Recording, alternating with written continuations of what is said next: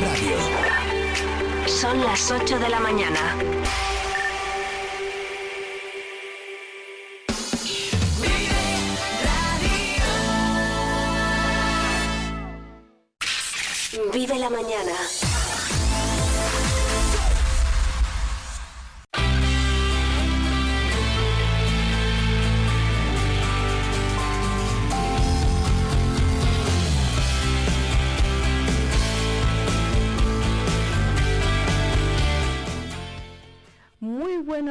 ¿Qué tal están señoras y señores? Saludos y bienvenidos a su cita con Segovia, con Vive Radio Segovia en esta nueva andadura de esta emisora radiofónica de Vive Radio aquí en la provincia de Segovia, arrancando estas emisiones de la programación local para estar más cerca que nunca de los segovianos, de sus historias, de las propuestas que nos vayan haciendo y nosotros mantenerles informados y entretenidos todas las mañanas a través del 90.4 de FM y también a través de nuestra página web, de la web de Vive Radio Segovia, en una mañana, la de este martes 3 eh, de octubre, en el que seguimos inmersos en lo que parece un largo veranillo de San Miguel, porque las temperaturas siguen siendo muy altas. A esta hora de la mañana, las 8 y un minuto tenemos eh, las temperaturas que rondan los 15 y los 16 grados en Segovia capital y también en numerosos puntos de la provincia de Segovia. Temperaturas suaves que van a seguir subiendo a lo largo de la jornada y volverán en las horas centrales de este martes, de este 3 de octubre. Hay que recordar que estamos ya en octubre. Van a alcanzar las máximas entre los 28 y los 30 grados porque la Agencia Estatal de Meteorología nos dice que hoy tendremos cielos poco nubosos o despejados con intervalos de nubes altas y esas temperaturas hoy algo más bajas en algunos puntos y en otros ni siquiera van a notar ningún cambio. En cuanto a los vientos del nordeste, o norte flojos. Les habla Patricia Martín.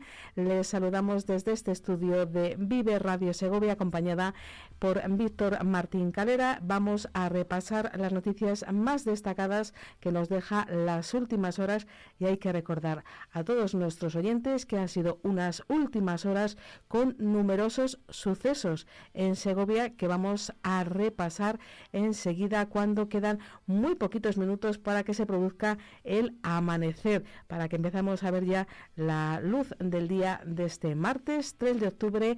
Quédense con nosotros, les hemos preparado un programa muy especial, así que vamos a arrancar con la actualidad hoy, desgraciadamente, con sucesos.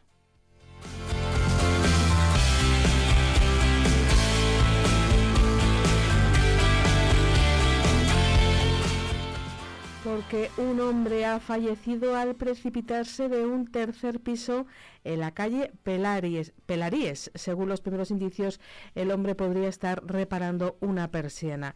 Una llamada alertaba a la policía local a las 8 menos cuarto de la tarde de ayer lunes de la caída de un hombre desde una ventana del tercer piso de un, e, de un edificio situado en la calle Pelaríes. Los policías y sanitarios acudieron al lugar, solo pudieron confirmar el fallecimiento de esta persona y se tuvo que esperar a la llegada del forense que ordenaba el levantamiento del cadáver. Los primeros indicios apuntan a que el hombre podría estar arreglando una persiana eh, justo junto con otra persona cuando se produjo el fatal desenlace y se cayó desde este tercer piso de esta calle situada en el barrio de San Millán. Y como les decimos, una jornada de muchos sucesos porque un poquito más tarde, en torno a las 9 de la noche, la actualidad eh, se producía en la calle La Plata, esquina con Ortiz de Paz, en el barrio de Santa Eulalia.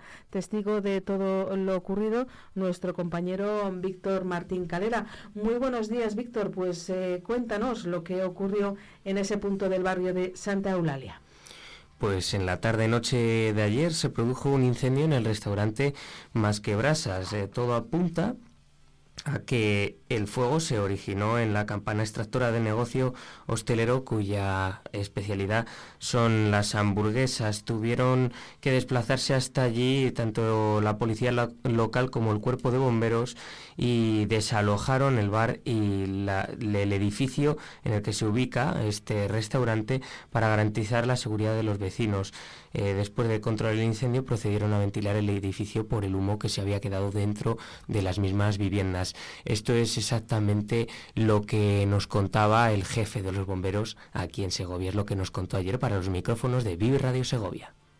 Se ha recibido una llamada a través del 112 alertándonos que había un incendio en el local de, las brasas en Ortiz de Paz. nos han cambiado automáticamente, rápidamente la misma plataforma del 112 que era, comprobación, que era una comprobación de humo, que no había, no había llama. Se ha llegado y se ha comprobado que el local estaba totalmente inundado, que había habido una combustión latente por falta de oxígeno, que se ha producido una gran, una gran combustión de humo, eh, se ha producido mucho humo en, esa combustión, se ha apagado, se ha ventilado, se ha abierto eh, el falso techo para comprobar toda la instalación que estaba afectada.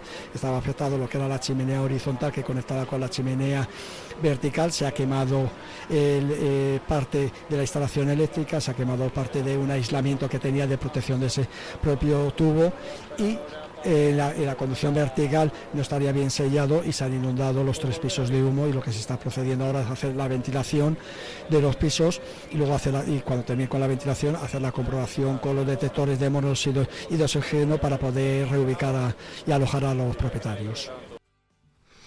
Pues estas eran las palabras del jefe de bomberos, de José Luis del Pozo, que nos contaba qué es lo que ocurrió exactamente ayer en la calle Ortiz de Paz, una calle en la que el portal número 8, que es el, el, edificio en el que está situado este restaurante, como les decía antes, tuvo que ser desalojados. También pudimos hablar con los vecinos que nos contaban lo siguiente sobre la situación que vivieron. Chico del bar estaba haciendo algo en la cocina y de repente pues ha salido una llama de la cocina y ha enganchado la, campana y ha, empezado a salir humo, humo, humo, pero vamos, enseguida me ha dicho él que lo ha apagado con, tenía extintores y enseguida lo ha apagado. Pero claro, el humo ya no arranca y una vez que arranca eso, pues ya sabemos todo lo que es. El, ahora hasta que se enfríe y eso tarda en, en irse. Hemos bajado porque, claro, la policía dice que nos bajemos, ahora con los bomberos te van a ir diciendo si se puede entrar, que no hubiera mucho humo por posible intoxicación en, en las viviendas, si no, no hay ningún problema. No, porque han subido y no hay problema de momento. Estaba durmiendo y llaman al timbre pensando que era mi hermana, abro, eh, no contesta a nadie y de repente llaman a la puerta eh, la policía y nos han desalojado a todos.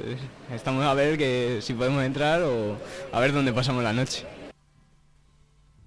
Pues estas eran las palabras de los vecinos que aproximadamente hasta las 12 de la noche no pudieron entrar en sus viviendas debido a lo que decíamos, los, el humo, aunque lo retiraron los bomberos con los ventiladores, aún quedaba eh, algo de monóxido de carbono, de ese humo tóxico que podía afectar directamente a los vecinos, a, a la respiración, por lo tanto hasta aproximadamente las 12 no pudieron volver a sus viviendas.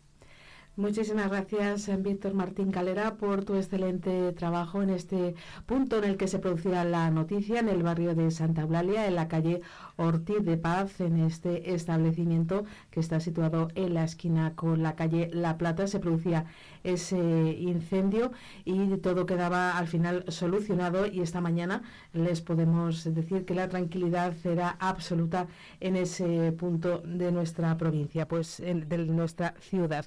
Pues seguimos contándoles más noticias a las 8 de la mañana y 9 minutos. Les hablamos del Ayuntamiento de Segovia que ha cedido a la Sociedad Pública de Infraestructuras, Medio Ambiente, Vivienda y Ordenación, conocido más eh, por sus siglas, el SOMACIL de la Junta de Castilla y León una parcela municipal para construir un centenar de viviendas colaborativas en alquiler para jóvenes, una modalidad de alojamiento en la que los residentes comparten zonas y servicios con el resto de los inquilinos.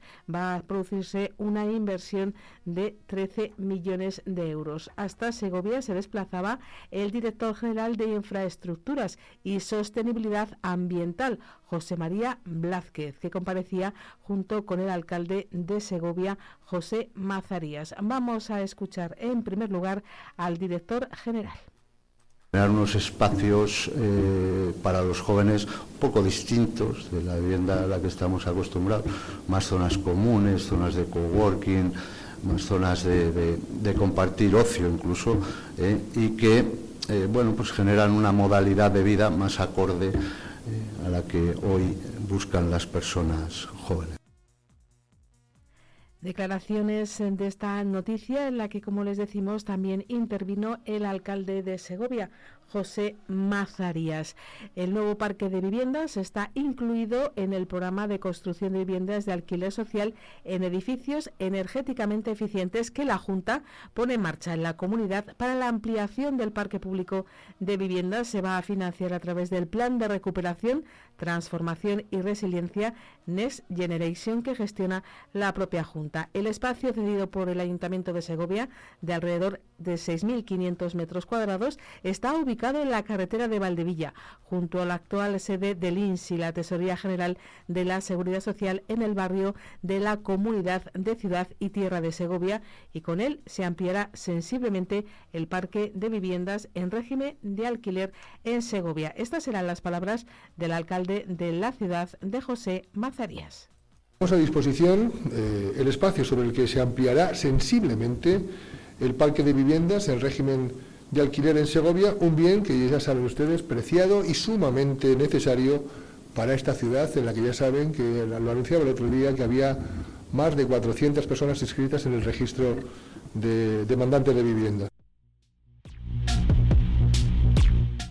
Seguimos hablando de más información en esta jornada de martes y seguimos con noticias relacionadas con la actualidad municipal. En este caso nos lleva a hablarles del grupo municipal del PSOE. Les amplía la información Víctor Martín Calera. La portavoz socialista en el Ayuntamiento de Segovia, Clara Martín, ha anunciado el voto en contra del PSOE en el Pleno del próximo viernes a la modificación de las ordenanzas fiscales de 2024 al considerar excesivo, inmoral e injusto el fuerte incremento de la presión fiscal, subidas generalizadas para la mayoría de los contribuyentes en impuestos como el IBI de un 3,5% o de la tasa de basuras con una media del 17%. Vox y Ciudadanos se han abstenido y según los ediles socialistas no ponen obstáculos al mayor incremento de impuestos promovido por el PP. En el anterior mandato el Grupo Popular propuso rebajar un 10% el IBI, Ahora, cuando puede hacerlo, hace justamente lo contrario, recalca la portavoz socialista. También dice que la portavoz de Ciudadanos, Noemí Otero, ha decidido tragar con este incremento tributario y el tasazo de las basuras, pese que hace menos de un mes, en declaraciones públicas, llegó a decir que en Segovia ya existían unos impuestos altísimos y una fiscalidad muy exigente. Les vamos a recordar por último una información que ayer teníamos en este mismo programa, en este espacio de Vive la Mañana en Vive Radio Segovia. Nos acompañaba en este, tiempo de información y entretenimiento la presidenta de la Asociación de Vecinos del barrio de Santa Eulalia. Nos acompañaba Esther Santos, que sobre esa opinión contraria que tienen a los planes del equipo de gobierno de José Mazarías en torno al Boulevard en la calle Blanca de Silos. Vamos a recordar su testimonio en este programa Vive Radio, en el que nos decían que no descartaban del todo eh, llevar a cabo una recogida de firmas en torno a la opinión de vecinos y de comerciantes, no solo de esta calle, también de otras colindantes e incluso de otros barrios, pero que de momento apuestan por la prudencia, están apostando por el diálogo y las conversaciones con el Ayuntamiento de Segovia, que se produzcan esas reuniones. Vamos a escuchar a Esther Santos aquí en los micrófonos de Vive Radio. Con, con el enfado y con la inquietud que hay en el barrio, pues evidentemente sí que se podrían haber empezado a recoger firmas y bueno, pues no solamente de vecinos de la calle, ¿no? Porque como bien te he dicho antes, es una calle, eh, una entrada a la ciudad en la que eh, no solamente perjudica a los vecinos que viven en el barrio de Santa Eulalia, perjudica a mucha gente de otros barrios colindantes o de gente que se mueve de diferentes barrios de la ciudad y que tienen que entrar por, por esa entrada principal a la ciudad. ¿no? Entonces, bueno, vamos a ser, como siempre hemos sido, eh, elegantes, vamos a ser eh, cautelosos y vamos a esperarlo primero a la reunión con el ayuntamiento las palabras, como decíamos, de la presidenta de la Asociación de Vecinos del barrio de Santa Eulalia, que decía que prefieren ser prudentes, apostar por el diálogo, por la conversación, pendientes de esas reuniones que puedan mantener con el equipo de gobierno del Ayuntamiento de Segovia, con el equipo de José Mazarías. Son ahora mismo las 8 de la mañana y 15 minutos de este martes 3 de octubre. Nosotros les vamos a acompañar hasta las 10 y también recordarles que hoy Vive Radio va a hacer una programación muy especial porque a partir de las 12 menos 10 van a poder seguir el debate sobre el estado de la comunidad autónoma, una cita siempre muy destacada para conocer la opinión del presidente de la Junta de Castilla y León, Alfonso Fernández Mañeco, sobre cuál es el estado actual de nuestra comunidad autónoma y también de los diferentes grupos políticos. Una emisión que podrán seguir a través de Vive Radio. Nosotros hacemos una pausa para la publicidad. Enseguida volvemos a estar con todos ustedes y también con otro tema muy destacado de la actualidad, en este caso nacional, una reflexión sobre lo que ha ocurrido en las discotecas de la ciudad de Murcia, una tragedia que ha dejado hasta 13 personas fallecidas. Lo vamos a comentar con el presidente de Otuse para saber cómo es eh, el reglamento, la seguridad de este tipo de locales de ocio nocturno en Segovia. Enseguida estamos con todos ustedes.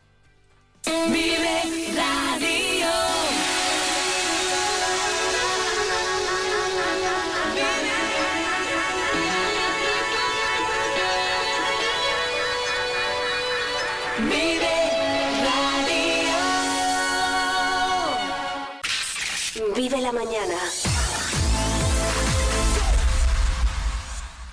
Este domingo 8 de octubre llega a Abades la segunda edición de la Feria de la Hojuela y el Florón, donde realizará la sexta parada la Caravana de Alimentos de Segovia, junto con muchas actividades, concurso de tortillas, bocadillos solidarios, música en directo, hinchables para los más pequeños y sobre todo muchas hojuelas y florones. Acércate y disfruta con nosotros. Diputación de Segovia. Hagámoslo juntos. ¿Cuándo decidimos que ser práctico es mejor que tener experiencias? ¿Quién ha decidido que la tecnología sirva para mantenernos inmóviles? Con Kia, la tecnología te mueve. Nuevo Kia Sportage. Mejor coche del año en España 2023. Kia. Movement that inspires. Kia Alevi Auto. Calle Peñalara 32. Polígono El Cerro. Segovia. Gasolios La Sierra, distribuido Repsol líderes en el sector. Amplia flota de vehículos para adaptarnos a todo tipo de suministros. Instalación y limpieza de depósitos, contratos de mantenimiento Repsol Hogar. Ahora también suministro de electricidad y gas. Además, distribución de AdBlue a granel. Entra en gasolioslasierra.es y síguenos en Facebook. Gasolios La Sierra, garantía de calidad, cantidad y servicio. En la Nacional 6, San Rafael El Espinar, Segovia. El domingo 15 de octubre, no te pierdas la duodécima carrera popular y marcha solidaria Caja Rural por la Asociación Española contra el Cáncer en Segovia. 16 kilómetros de carrera desde la granja hasta Segovia por la senda verde del Eresma o 7 kilómetros de marcha por los valles del Eresma y el Clamores. Apúntate ya y llévate tu almuerzo solidario y la camiseta de Luis Moro de regalo. Puedes hacerlo en Deportes de Carrerilla, en la sede de la Asociación Española contra el Cáncer y online en youevent.org o en fundacioncajaruraldesegovia.es. El 15 de octubre, todos con la carrera popular y marcha solidaria Caja Rural por la Asociación Española contra el Cáncer en Segovia. Combustibles Carbonero. Somos distribuidores oficiales de Repsol. Venta de gasóleos a domicilio en toda la provincia de Segovia para calefacción, agrícola y automoción. Te llevamos AdBlue a granel a domicilio. El carburante limpio, eficiente y seguro. Ahora con servicio propio. También te ofrecemos luz y gas. Donde nadie llega, llega Combustibles Carbonero. Llámanos 921 56 2020. Los partidos de la SEGO se viven en Vive Radio Segovia. Te contamos en directo todos los detalles del partido Gimnástica Segoviana Mensajero de la Palma. La previa, la emoción, los goles, la rueda de prensa y el mejor análisis. Este domingo desde las once y media de la mañana en Vive Radio Segovia en el 90.4 de la FM y también por internet en viveradio.es. Con la dirección de Sergio Perela y la narración de David Matarranz. Con el patrocinio de Bermú Garciani, Diose, Artesa Suite y Spa de Santo Tomé del Puerto. Panadería Pastelería El Molino, de Carbonero el Mayor, Brualdís, Clínica Dental Provencio, Mesón El Pleno Sen Asesores. y Restaurante El Jardín de Ontoria.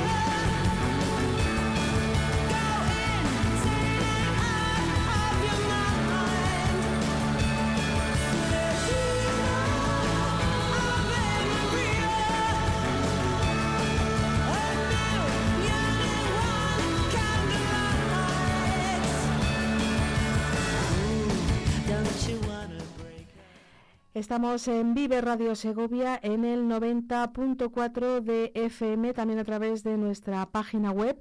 Y seguimos eh, con la actualidad eh, más cercana, pero también hemos querido hacer una reflexión sobre una noticia muy trágica que siempre deja preocupación y una sensación eh, de inseguridad en la población como la tragedia ocurrida en las discotecas de la ciudad de Murcia con eh, 13 fallecidos y hemos querido invitar a nuestro programa y le saludamos ya en directo a Jesús Castellanos, el presidente de OTUSE. Jesús, muy buenos días.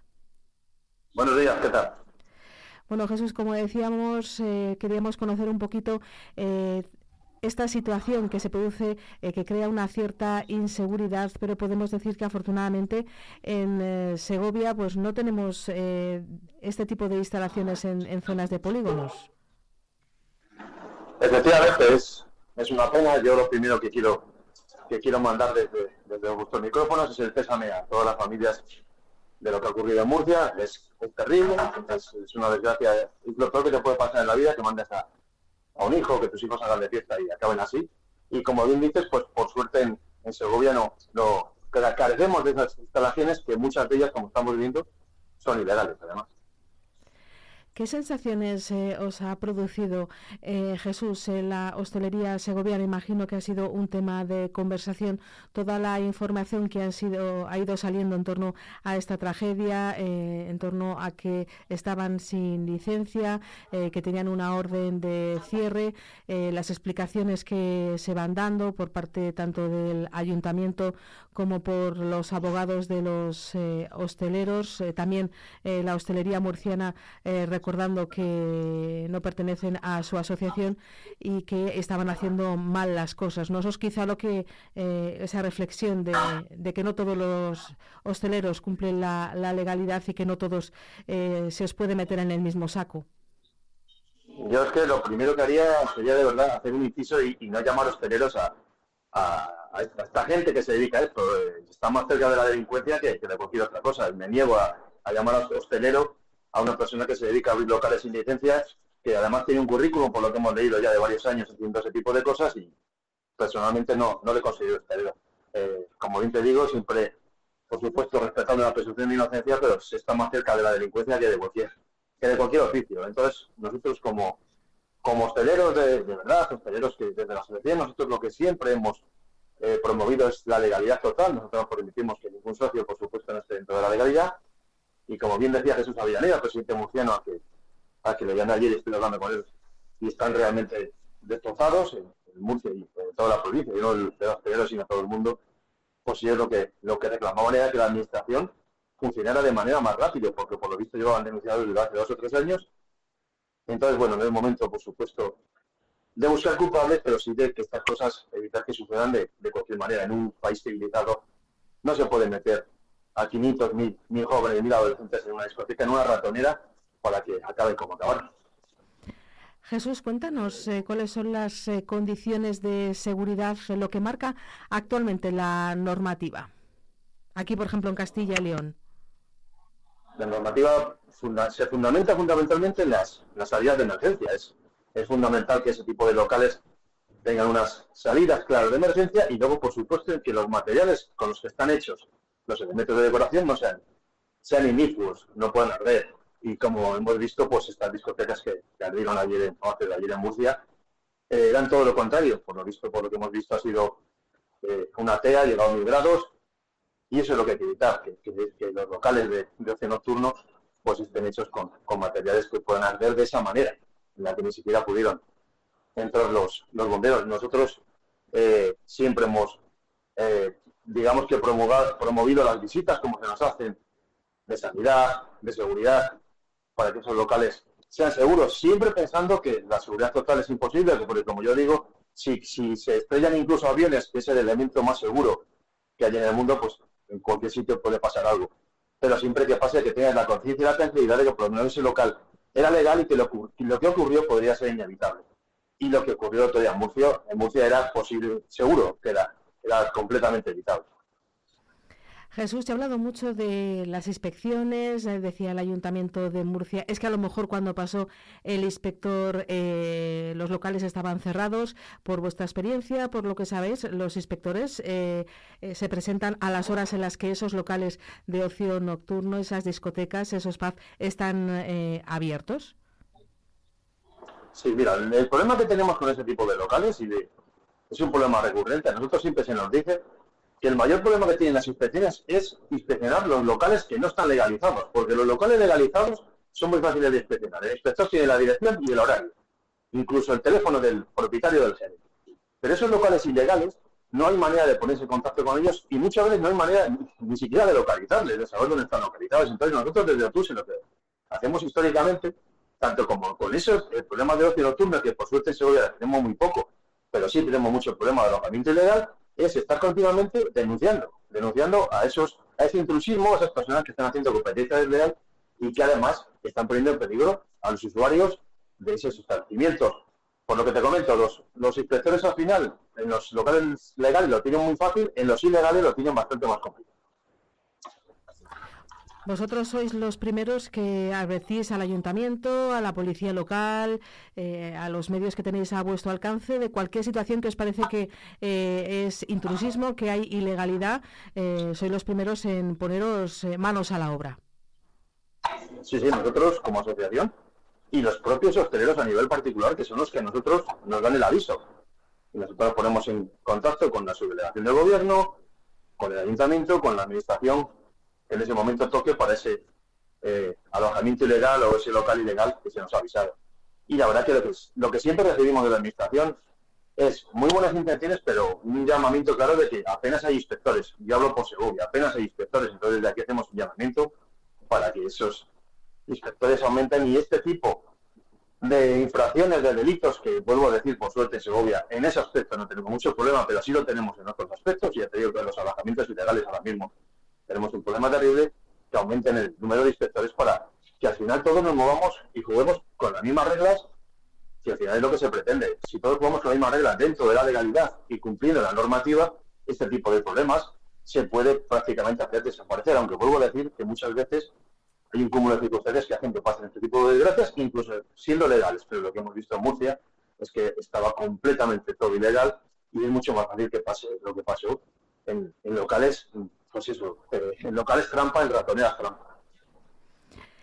Jesús eh, Castellanos, eh, presidente de OTUS, agradecemos desde Vive Radio esta reflexión que ha si- sido unas opiniones muy oportunas en torno a un tema tan importante y tan destacado. Tendremos ocasión de seguir charlando en torno a otros muchos temas, pero te agradezco mucho tu sinceridad y el mensaje que has dejado en estos micrófonos aquí en Vive Radio Segovia.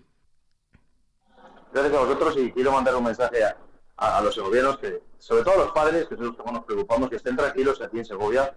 Los locales que tenemos de ocio nocturno, aparte de que son los más seguros, están todos absolutamente legalizados. Te agradezco mucho esa última reflexión. Jesús, eh, feliz eh, día. Un abrazo. Igualmente, un abrazo y muchas gracias por la posibilidad de entrar.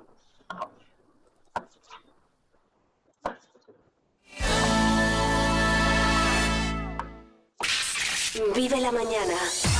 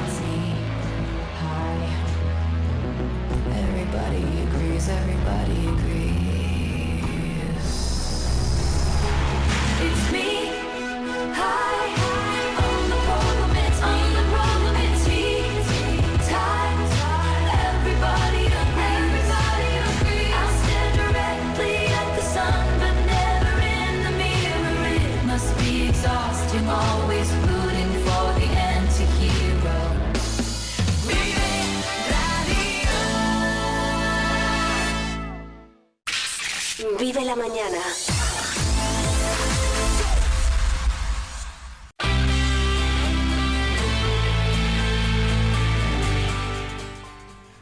Las 8 y 35 minutos con esta sintonía informativa vamos a ampliarles una de las noticias de la jornada de ayer. Es el lunes 2 de octubre. Ya les decíamos que se celebraba la festividad de los Santos Ángeles Custodios, el Día del Cuerpo Nacional de Policía. Y siguiendo ese acto celebrado en nuestra capital estuvo Víctor Martín Calera. Víctor, cuéntanos. Pues así es, lo han mencionado, los ángeles custodios, también conocidos como ángeles de la guarda. ¿Qué tienen en común con la Policía Nacional? ¿Por qué lo han elegido como sus patronos, como el día para celebrar, eh, como celebración ¿no? de la Policía Nacional, de este cuerpo de seguridad del Estado? Pues esto fue porque al final ellos están para proteger, para servir al pueblo, para cuidarles, y es lo mismo que hacen los ángeles custodios. Por lo tanto, bueno, ayer celebraron un acto en el que condecoraron con la Cruz del Mérito Policial a siete agentes y entregaron también una mención honorífica a la Fundación Torreón de Lozoya. También, por supuesto, no podía faltar el homenaje a los compañeros caídos y reivindicaron la importancia del Cuerpo Nacional de Policía, la dedicación, el esfuerzo, el compromiso y la labor de sus agentes que velan por la seguridad de los ciudadanos. Así lo dice, así dice que es muy importante este cuerpo, el jefe provincial, el comisario jefe provincial de la Policía Nacional de Segovia, Miguel Ángel Martínez dar una, una gran calidad a, a, a, los ciudadanos de Segovia que puedan, que puedan desempeñar las libertades y derechos que tienen reconocidos en un clima de seguridad. Por lo tanto, el primer objetivo es que la ciudad de Segovia sea una ciudad segura, para que todos los segovianos puedan libremente desarrollar todos esos derechos que tienen reconocidos. Bueno, estas son las palabras, ¿no? La importancia que tiene, que quieren velar por la seguridad de los ciudadanos de Segovia, por hacer una ciudad más segura, Patricia. Tenemos afortunadamente siempre unos buenos índices de seguridad, pero sin duda remarcable el que se sigan poniendo nuevas medidas, el que se siga hablando de los desafíos que tiene eh, los agentes de la Policía Nacional en nuestra ciudad, porque recordemos que el campo de actuación de la Policía Nacional es la ciudad, es el medio urbano. ¿Qué otros temas comentó el comisario? En, la comparecencia que tuvo con los medios de comunicación, Víctor. También comentó sobre la ciberseguridad, sobre la importancia, vamos, los delitos que hay en Segovia, etcétera, etcétera. Estas eran las palabras del comisario jefe ante los medios implementando la, la, labor preventiva de nuestras patrullas para evitar la comisión de hechos delictivos, luchar en su caso contra, contra las manifestaciones de delincuencia que no se pueden prevenir o es más difícil, eh, luchamos contra la ciberdelincuencia, que es el, la, lo que es el, tipo delictivo, la tipología delictiva más emergente cuantitativamente y, en general pues todo aquello que redunde en servir y proteger a, a Segovia y a los segovianos, esa es nuestra, nuestra función.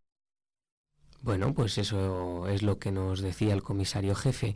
Dijo que efectivamente hay que intentar evitar los, los casos de no pues de, de hurtos, de, de, de, delitos en general, que para ello están para prevenir, pero en caso de no poder prevenirlos, pues de actuar de la mejor forma posible y lo más rápido para resolver estos, estos delitos. Por supuesto, habló de la ciberseguridad, de los ciberdelitos, que es algo que actualmente está creciendo mucho ya que cada vez son más las personas que eh, utilizan el Internet, que utilizan las tecnologías, las redes sociales, etcétera, y que también aparecen pues estos delincuentes a través de las plataformas online. Estas son los más comunes, los delitos más comunes a través de Internet que nos decía eh, Miguel Ángel Martínez.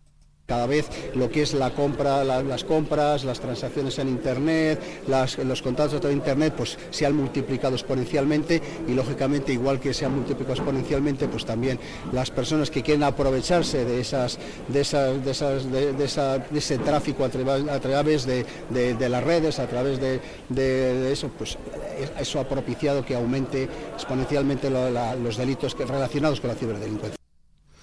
Bueno, pues estas eran las palabras y hablaba más específicamente sobre Hay que tener esta mucho cuidado porque ahora pasamos mucho tiempo en, en internet. el espacio y se hacen muchas compras y hay que tener mucho cuidado porque eh, ahí están también a la caza de lo que cualquier error que cometamos, pero bueno, hay que reconocer que que igual que hay que tener muy cuidado con las estafas y denunciarlas por igual, no porque ocurra eh, el delito online tiene que ser olvidado. Un truco que me dijeron, por ejemplo, hay páginas web que todos conocemos ya, ¿no? Que son Amazon, que son las grandes eh, multinacionales, podemos decir, que están en todo el mundo y que que dan productos, ¿no? dan servicio a los ciudadanos a través de sus plataformas online y por ejemplo cuando sea una menos conocida porque has visto una camiseta que te ha gustado u otro tipo de productos, mm, hay que fijarse en el candadito, en el candadito de si es seguro o no y por supuesto ahora te piden, cuando haces una transacción con la tarjeta a través de una plataforma online, te piden la verificación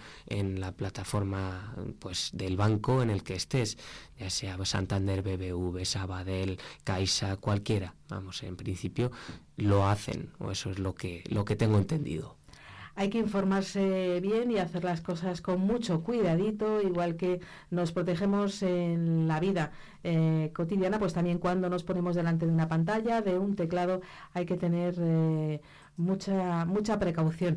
Pues, ¿qué otros testimonios podemos escuchar, Víctor? Pues también nos habló de los delitos, digamos, más comunes que son aquí en la ciudad de Segovia, otro tipo de delitos. He hablado de, anteriormente de esos, de la ciberdelincuencia, que, que es cada vez más común, pero también los hurtos, los pequeños robos aquí en Segovia y, por supuesto, no podía faltar la lucha contra la violencia de género por la que está la Policía Nacional y que tienen un protocolo muy estricto de actuación en caso de que reciban una llamada o de que, mm, eh, bueno, sí, una llamada de una víctima o de alguien que ha visto comportamientos de este estilo. Eso es lo que nos decía el comisario jefe.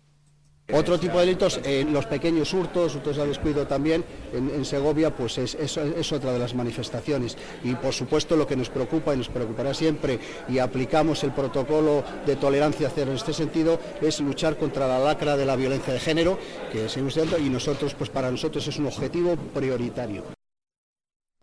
Palabras eh, del comisario provincial que estaba con los medios de comunicación, pero nosotros hemos querido ir eh, un paso más allá, Víctor, para conmemorar el Día de la Policía Nacional. Eh, salimos a las calles y fuimos preguntando a la gente que qué es lo que pensaba sobre la Policía Nacional y esta era su respuesta. Hacen bien su labor, su trabajo para mantener las calles seguras y que tiene una buena función dentro de la ciudad y de, y de España, claro. Tengo un hijo que es Policía Nacional, pues bien, claro. Yo creo que, hacen muy buena labor y, bueno, que, está muy bien. Pues mi hijo ya lleva 20 años y, bien. Así que le, gustaba desde pequeño y, al final sacó las oposiciones y ya, ya 20 o 22 años. Así que para mí la labor de la policía impecable, desde luego. Lo que me da mucha pena es cuando veo por ahí que les pegan, que creo que un respeto a la autoridad y ellos representan una autoridad. Te puede gustar más, te puede gustar menos, pero es una autoridad y hay que respetarla, bajo mi punto de vista. Pero claro, todo decimos ya las personas que tenemos una cierta edad. Los jóvenes no lo ven así, pero bueno. Yo pienso que es un cuerpo muy importante, sobre todo aquí en Segovia, que vela por nuestra seguridad y demás. Y, bueno, está ahí para ayudarnos siempre que lo necesitamos. Y, y bueno, yo estoy muy. les apoyo mucho, la verdad. Opiniones positivas, Patricia pueden estar tranquilos los agentes de la Policía Nacional que cuentan con el respaldo, el cariño eh, e incluso este testimonio que nos ha llamado mucho la atención de una madre eh, muy cercana al Cuerpo Nacional de, Policía. ¿De qué otros temas les preguntaste a los segovianos que atendieron al micrófono de Vive Radio? Pues les pregunté si se sentían seguros en Segovia, si pensaban que nuestra ciudad era un lugar bueno para vivir y si existía esa seguridad que a lo mejor en otros sitios sientes que no del todo en ciertas zonas. Por lo tanto, esta era la respuesta. Yo creo que Segovia es segura. Nunca he visto ningún problema de manera, personal, pero yo creo que tenemos unos índices de criminalidad bastante bajos. En Segovia yo creo que en general en toda España, en comparación con otros países, yo creo que, que el índice de criminalidad es bastante, bastante bajo y por tanto es una ciudad segura. Sí, yo pienso que sí, sí, porque no se oye, no sé, me supongo que habrá sus peleas, habrá sus cosas, pero no se oye los lantos de vandalismo como se oye en otros sitios. Yo creo que no, que aquí la, juventud es tranquila, habrá alguno que pueda hacer algo que no esté bien, pero en general yo creo que es tranquila. Yo creo que sí, porque al ser tan pequeña y demás, pues la policía pues sabe muy bien por dónde tiene que estar más tiempo, dar más vueltas, la gente sabe por dónde moverse y saben que, bueno, si les pasa alguna cosa, al ser también pequeña, pues en cuestión de 5 o 10 minutos están ahí para ayudarte. Ventajas de vivir en una ciudad pequeña es lo que más eh, nos gusta ¿no? a los segovianos que sabemos eh, muy bien que es una ciudad eh, tranquila y que si no, bueno, pues ahí tenemos a la Policía Nacional. Sinceramente, Patricia, vivir en Segovia es algo maravilloso. Lo dicen muchos estudiantes que vienen aquí y que dicen, jo, me encantaría quedarme. Tenemos a una hora de autobús y de coche la capital, tenemos también conexiones a través de AVE, mm, también tenemos Valladolid, que es la capital de Castilla y León. Es al final un punto intermedio y un punto muy bueno en el que prácticamente no nos falta nada en esta ciudad y eso, la seguridad no falta, así es la sensación. También, bueno, fuimos a preguntar, Patricia, sobre el tema de que cuáles creen que son los delitos más comunes, sobre todo aquí en nuestra ciudad, y esta era la respuesta de los segovianos a los que preguntamos. A ver si coincide con lo que decía el comisario. Yo creo que serán robos, ¿no? Imagino a lo mejor puede que carteristas, a lo mejor con, con, el turismo, puede que haya alguno, pero yo creo que es minoritario, que aquí no hay ningún problema serio, por así decirlo, en cuanto a inseguridad. Sobre todo lo de los lo de los robos, yo lo sufrí en propia carne hace muchísimos años en una de estas que hubo que robaban por muchos sitios y a mí me tocó y bueno pues los robos, pero bueno tampoco con mayor incidencia, pero bueno que te hacen, te llevas un disgusto y te hacen la faena, claro. Aquí en Segovia no, no, no sé muchos que haya pasado, pero bueno, siempre hay pues algún robo, eh, alguna pelea o, o, alguna agresión a alguna un local como una discoteca o algo, pero así de, de, gran importancia yo no me no sé ninguna ahora. Pues han acertado. Sí. Vamos, totalmente. Coinciden que- con el comisario jefe de Segovia. Lo que suele pasar son los pequeños hurtos o que también podamos sufrir nosotros pues eh, algún robo eh, al descuido. También hay que tener mucho cuidado con no dejar el teléfono móvil. Eh, esta gente que llega lo deja encima de la mesa de la eh, terraza del bar y cuando te quieres dar cuenta el, el teléfono móvil ha, ha volado. Pues un agradecimiento a los que han colaborado en esta encuesta. Hombre, por supuesto, que la verdad que sus opiniones, salimos a la calle para conocer las opiniones de todos los segovianos, de nuestros oyentes, de que podamos conocer de primera mano qué es lo que piensan sobre temas de actualidad como es este, el de la Policía Nacional, que puede estar bastante tranquila por el apoyo que decías antes, Patricia, y por supuesto porque celebran su patrón, porque no todo lo que tienen que hacer, a lo que tienen que hacer frente es malo, y creo que esto pues queda reflejado. Pues seguiremos eh, compartiendo con ustedes eh, esas opiniones en la calle, con otros temas, con otros asuntos. Hacemos una pausa para la publicidad y enseguida tenemos a nuestra siguiente protagonista que hoy va a vivir una jornada muy especial.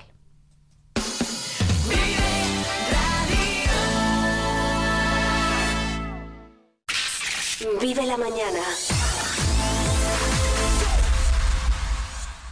Un año más, la caravana de alimentos de Segovia hace parada el día del garbanzo de Lavajos. El sábado 7 de octubre no te pierdas una jornada llena de actividades, donde podrás disfrutar de un rico cocido, degustaciones de tapas con garbanzos, puestos de artesanía, una feria de alimentos de Segovia y numerosas actividades para todo tipo de públicos. Diputación de Segovia. Hagámoslo juntos. En De Pablos Correduría de Seguros formamos el mejor equipo de personas dispuestas a ayudarte y asegurarte todo lo que necesites. De Pablos, en Paseo Conde Sepúlveda 19, Segovia. Combustibles Carbonero. Somos distribuidores oficiales de Repsol. Venta de gasóleos a domicilio en toda la provincia de Segovia para calefacción, agrícola y automoción. Te llevamos AdBlue a granel a domicilio. El carburante limpio, eficiente y seguro. Ahora con servicio propio. También te ofrecemos luz y gas. Donde nadie llega, llega Combustibles Carbonero. Llámanos 921 56 2020.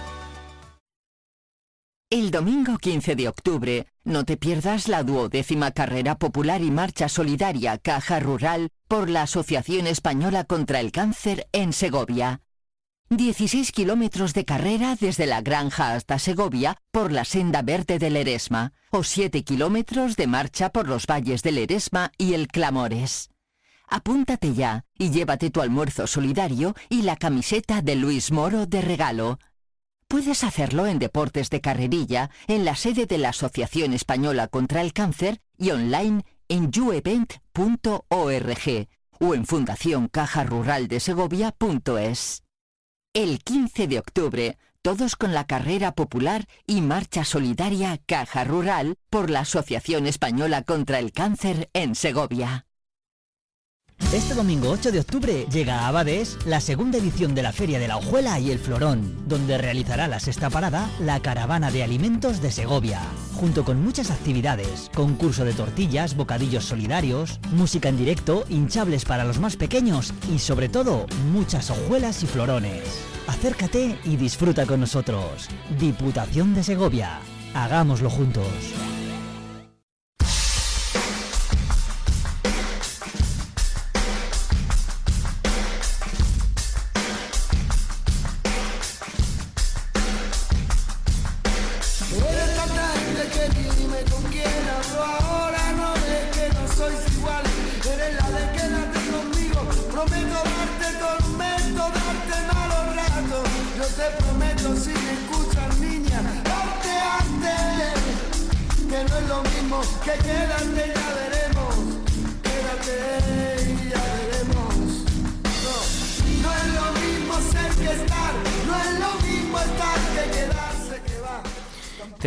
Nosotros ya a Raquel Conde Santos, que es presidente de NAMPRO y consejera de productores segovianos de porcino.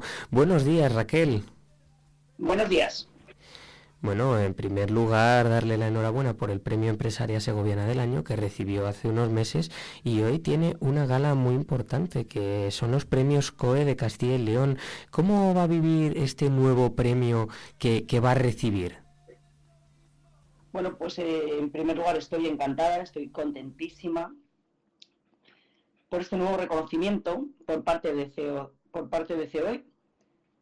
Creo que será un día inolvidable, como no fue, puede ser de otra forma, al igual que fue el que se celebró aquí en Segovia.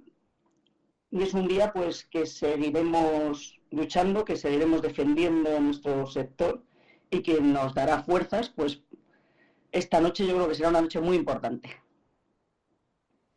¿Y nos podría hablar del Premio Empresaria Segoviana del año que recibió de la mano de la FES? ¿Cómo se sintió al recibir la noticia de que iba a ser eh, la empresaria del año?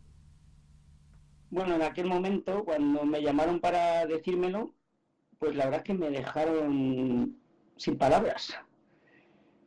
Pero mm, aqu- Andrés me dijo, el presidente, de verdad Raquel, lo vas a disfrutar mucho, casi me asusté. Eh, Pero luego lo he disfrutado y de verdad que fue, incluso aquel día fue una noche, amigos, familia, eh, eh, se juntaron muchas emociones. Se reconocía el premio por primera vez a una mujer en un sector que era sector ganadero porcino y luego eh, en una actividad o- que se desarrolla en el mundo rural, que para mí son cosas que son el día a día. Para mí entonces fue una noche muy especial. Quería decirle que, bueno, eh, acogerlo co- asustándose, yo creo que al final un premio sí que impone, ¿no? Y, y uno no se lo termina de creer cuando le dan esas noticias, pero al final es una celebración y es un, un reconocimiento a su trayectoria y a su trabajo, que hablando de ello, mm, nos podría contar a todos nuestros oyentes y a nosotros en la trayectoria empresarial suya y un poco implicación que tiene en temas de asociacionismo. Bueno, pues un poco la, historia mía empieza desde pequeña. La familia se dedica a la agricultura y a la ganadería.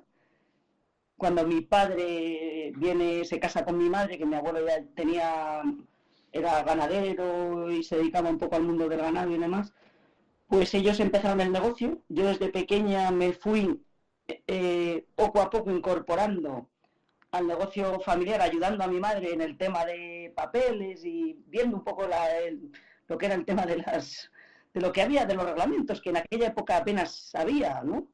Pero bueno, fuimos haciendo lo que eran las contabilidades, los libros y demás. Cuando mi madre ya lo fue dejando, pues me quedé yo con ello. Y poco a poco cuando mi padre se jubiló, pues es cuando yo empe- empecé a pasar directamente a, llevar la gerencia de las granjas. Y posteriormente, pues ha ido dejando los cargos en las otras empresas y los he ido cogiendo yo. Eso es un poco la trayectoria mía. Bueno, la verdad que una trayectoria eh, muy buena, ¿no? Desde pequeña está aprendiendo sobre este sector, sobre su familia, ¿no? Que, que le ha ido enseñando, pues, eh, este, este sector, los, los trucos, eh, cómo funciona, las mejorías, porque supongo que tienen que estar al día con las exigencias, con las mejorías, con temas, por ejemplo, como la sostenibilidad y la eficiencia energética, que es algo ahora que lo piden tanto a nivel gubernamental, ya sea por parte de la Junta de Castilla y León, del Gobierno de España, de los ayuntamientos, como también los consumidores, ¿no? Valoran mucho que sea eh, productos sostenibles. En este tema, mm, ¿cómo lo hacen para, para llevar a cabo unos productos eh, bajo la sostenibilidad y la eficiencia energética? Vamos a ver, eh, los ganaderos mm, desde siempre, no desde ahora, hemos sido, nos hemos criado y nos hemos educado en el mundo rural.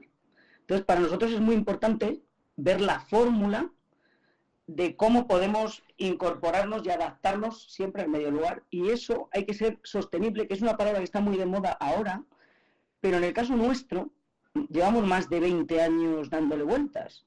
Nosotros eh, hace, en el año 2000 trajimos una cuba que enterraba a Purín, cuando la normativa en España llegó en el año 2017. O sea, quiero decir que ya estábamos dando vueltas de lo que había por ahí. En el año 2006 intentamos, 2006, 2008, eh, poner una planta de biogás, lo que actualmente mm, vamos a ver si somos capaces de conseguir como reto, ¿no?